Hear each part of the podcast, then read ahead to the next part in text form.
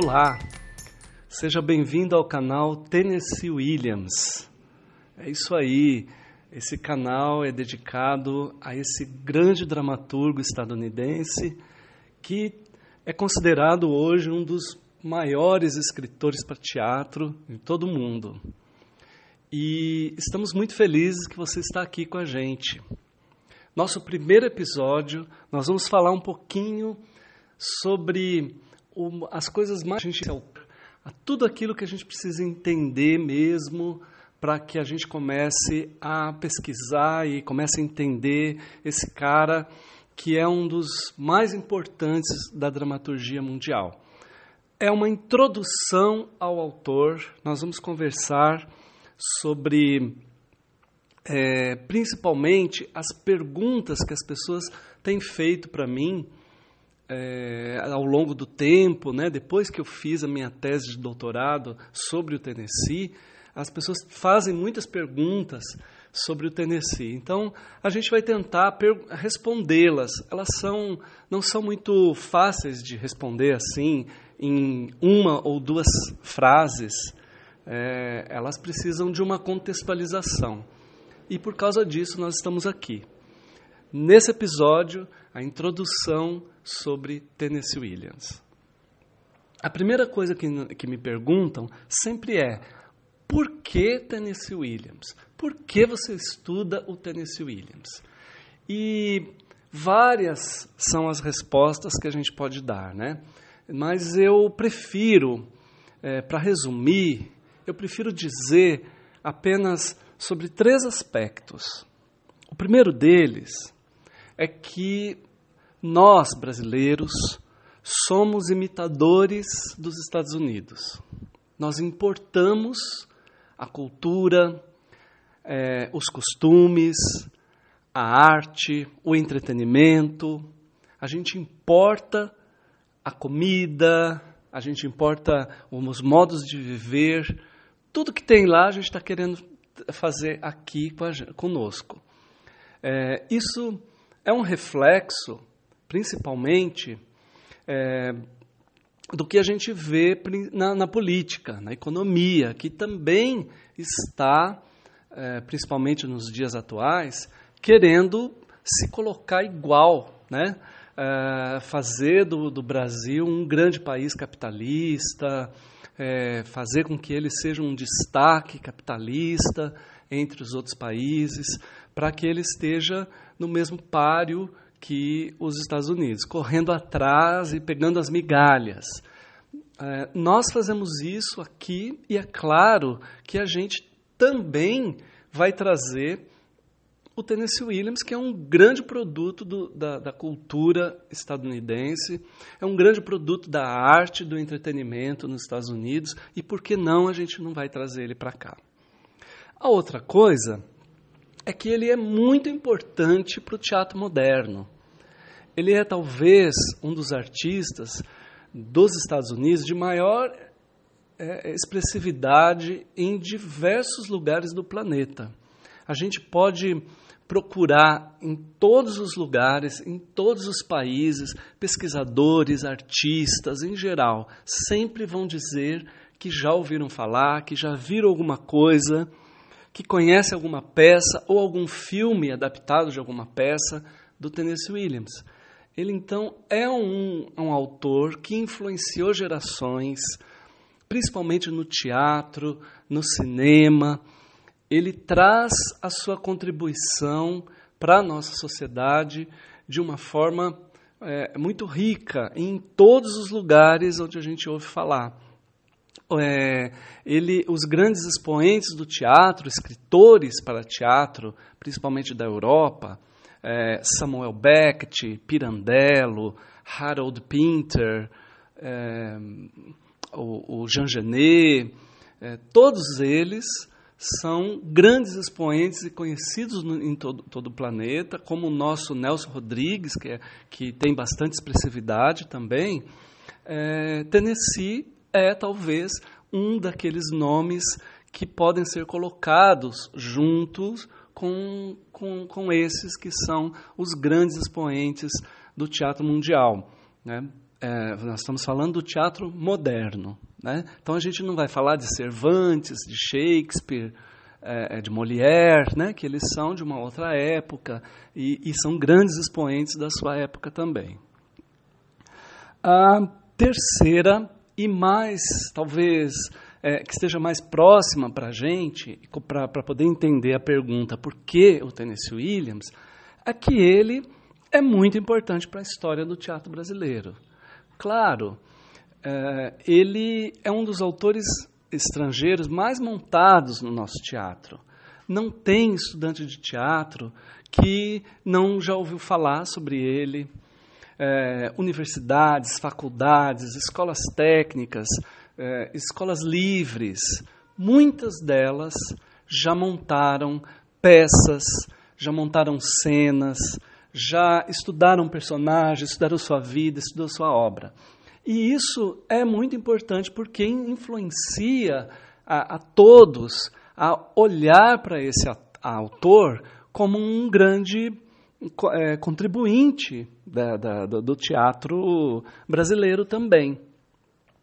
Veja, é, ele foi trazido para o Brasil nos anos 40, a sua primeira peça montada no Brasil foi A Margem da Vida, é, dirigida pelo Alfredo Mesquita, né, numa turma da IAD e da, da Escola de Arte, Arte Dramática. E é claro que depois as pessoas, que as pessoas conheceram, ele foi trazido tudo que, tudo que se podia trazer. É muito é, profícua essas montagens que a gente teve até os dias atuais. É, é, não só montagens acadêmicas, né, de escolas, mas montagens comerciais, sim. A gente tem a Margem da Vida, por exemplo, foi montada mais de 14 vezes, é, um, um, mínimo de 14 vezes, que é o que eu consegui é, encontrar documentado, principalmente é, na internet, nos bancos de dados que a gente vê pela internet. É, a gente teve muitas montagens, sim. Veja bem, Uh, grande, a grande contribuição que o teatro de arena, com a figura do Augusto Boal, é, para essa, para a gente compreender o Tennessee como contribuinte do teatro brasileiro, é, os, foram seminários de dramaturgia que a partir de 1958 a gente teve na, na, batuta do, do, Boal, mas também do Chico de Assis, Zé Renato, é, sendo que a peça do Tennessee Williams, Um Bom Chamado Desejo, foi considerada como modular. Ou seja, para o Boal, naquele momento, para o teatro de arena naquele momento, que é um dos, um dos teatros mais importantes né, na, na, da, da, história do nosso país, é, se você escrever, você participante, você aluno desses seminários, é, e você escrever uma peça neste nível de Tennessee Williams, de um bonde chamado Desejo, você estaria fazendo uma grande peça de teatro. Né? Então você faria um grande sucesso. Né? Teoricamente seria isso. Muitos foram o que acreditaram nisso, muitos foram o que fizeram esse trabalho é, de, de usar o Tennessee Williams como base para o seu, seu desenvolvimento de peças, para a sua escrita. É, isso ficou como uma, uma, vamos dizer assim, é, para a posteridade. Né?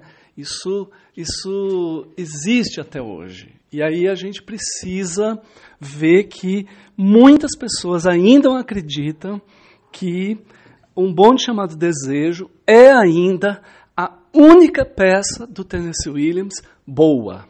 É a única que ele escreveu para muitos. É, é, um, é uma grande peça e que é insuperável. Não existe outra melhor porque a gente foi acostumado, a gente foi educado dentro da, do métier teatral de que essa era a peça insuperável. É, o Augusto Boal teve uma, uma participação muito importante, ele é um, um, uma figura muito importante no nosso teatro. Não, não, não, não estou querendo desmerecer a, a, a contribuição dele, ao contrário, acho que trazer essa internacionalização é, para nós foi muito bom. O Teatro Brasileiro de Comédia, o TBC, nos anos 50, trouxe vários autores estrangeiros para essa internacionalização, para essa modernização do teatro. E o Tennessee Williams estava ali dentro, como Pirandello, como é, o próprio Arthur Miller, é, para poder é, trazer essa diversificação e fazer com que o nosso teatro estivesse num ritmo de desenvolvimento muito mais acelerado é, e eles contribuíram, contribuíram proficuamente de forma a, a, a, a dar uma, uma aceleração muito grande nesse é, no que a gente chama de teatro brasileiro moderno. Né? outra coisa que é interessante a gente comentar, que as pessoas perguntam muito, é quantas peças o Tennessee escreveu? Porque a gente vê o Tennessee sempre sendo dito que escreveu O Bom Chamado Desejo, acabei de dizer, algumas pessoas que já são familiarizadas um pouco mais com o Tennessee, elas falam: ah, tem A Margem da Vida, tem Gata em Telhados de Zinco Quente.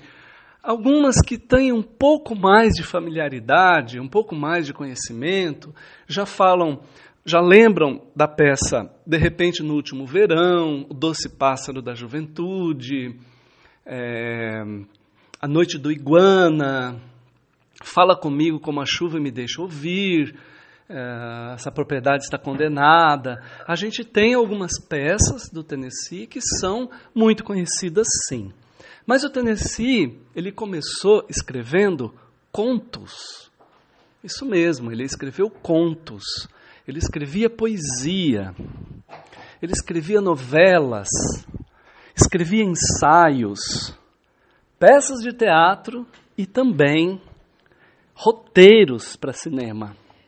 É muito. Ele, é, ele era um cara que ele, ele, ele circulava por todas essas essa escrita uh, literária e a gente pode ver que isso é uma, uma, uma grande característica dele, porque ele buscou estudar isso, né? Ele estudou, ele, ele, ele entrou na universidade, fez o curso de artes dramáticas, né? Ele se formou é, em, em, drama, né? Em, em, dramaturgia, vamos dizer assim, mais ou menos assim, o nome, a tradução para a gente do curso que ele fez lá no final dos anos 30. E ele estudou, sim, ele estudou é, o teatro, o teatro tradicional, o teatro contemporâneo dele. Ele, ele era um leitor assíduo de poesia, um leitor de, de, de romances. Ele era apaixonado pela poesia é, romântica, é, era, era apaixonado pela, pela, pelo, pelos romances, né? E também pelo cinema. Ele ia muito ao cinema. Ele, ele era jovem quando teve aquela transição do, do cinema mudo para o cinema falado. Quando ele, chegou, quando ele viu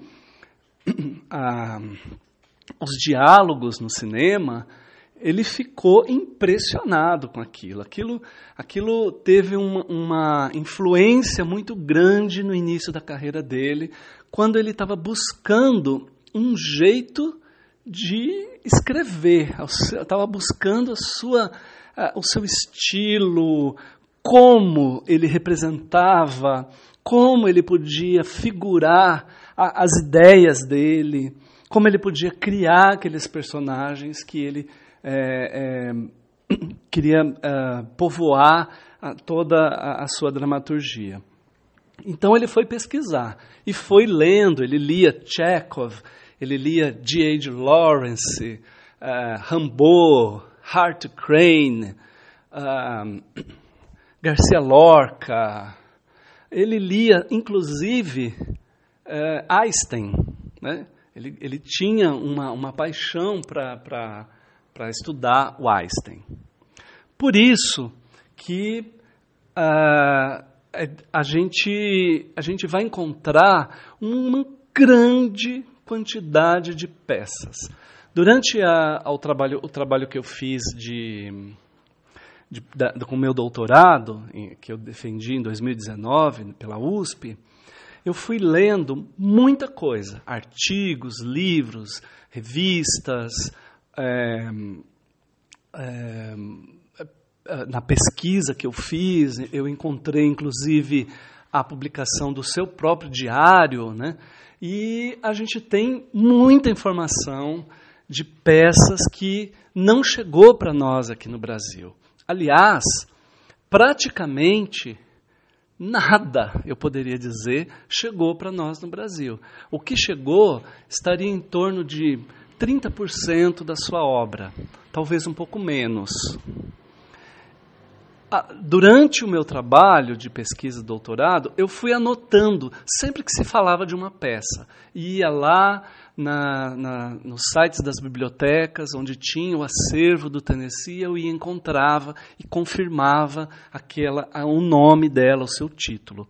Eu encontrei aproximadamente 170 peças, sendo que 80% delas são peças curtas, peças em um ato, e é, a gente pode dizer que ele é um mestre das peças em um ato, aquelas peças situacionais, aquelas peças é, curtas que não estão preocupadas com, com com desenvolvimento de cena, desenvolvimento de personagem, elas são um recorte muito pequeno, diferente das longas que você pode lidar com vários temas, vários personagens, aprofundar a psicologia do personagem e tal, mas não, Tennessee ele preferiu ser um dos pais do, do pós-dramático, né? de ser aquele cara que vai fazer peças que vai cada vez mais fragmentando um pedaço da realidade para ir mostrar,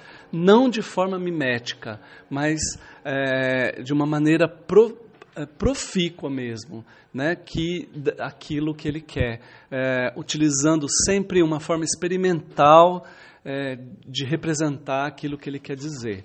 A sua, se a gente tiver que dizer como são as peças, essas 170 peças, a gente sempre vai dizer, elas são ousadas, porque elas são experimentais.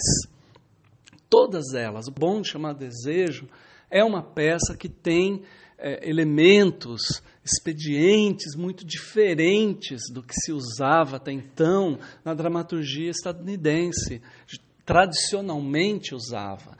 Ele, ele ousava trazer é, influências de August Strindberg, ele trazia influências principalmente do Strindberg, mas de Chekhov, é, é, do cinema. É, ele, ele misturava todos esses experimentos e talvez uma das coisas que, inclusive, os estadunidenses não gostam que a gente fale é, mas infelizmente eles têm que torcer o nariz e têm que aceitar é, o que o, o Tennessee mais usou em todos os momentos da sua carreira foi, era tanta metáfora, tanta simbologia, que a gente só pode dizer que ele é um grande mestre expressionista. Ele, ele usou a sua maneira, não como aquele expressionismo alemão que deforma ou que faz aquela crítica ah, sim, é, da, da, da, dos meios de produção, da sociedade é, que é industrializada. Não é só isso que ele faz. Ele, ele exagera na sua metáfora porque ele ainda não conseguia se expressar de forma integral, ele não conseguia dizer o que ele queria. Bem, Nós vamos ficar por aqui hoje, nesse esse episódio. Coloque aí a sua opinião, coloque aí a sua pergunta, que a gente, no próximo episódio, a gente vai trazer as respostas. Tá bem? Muito obrigado.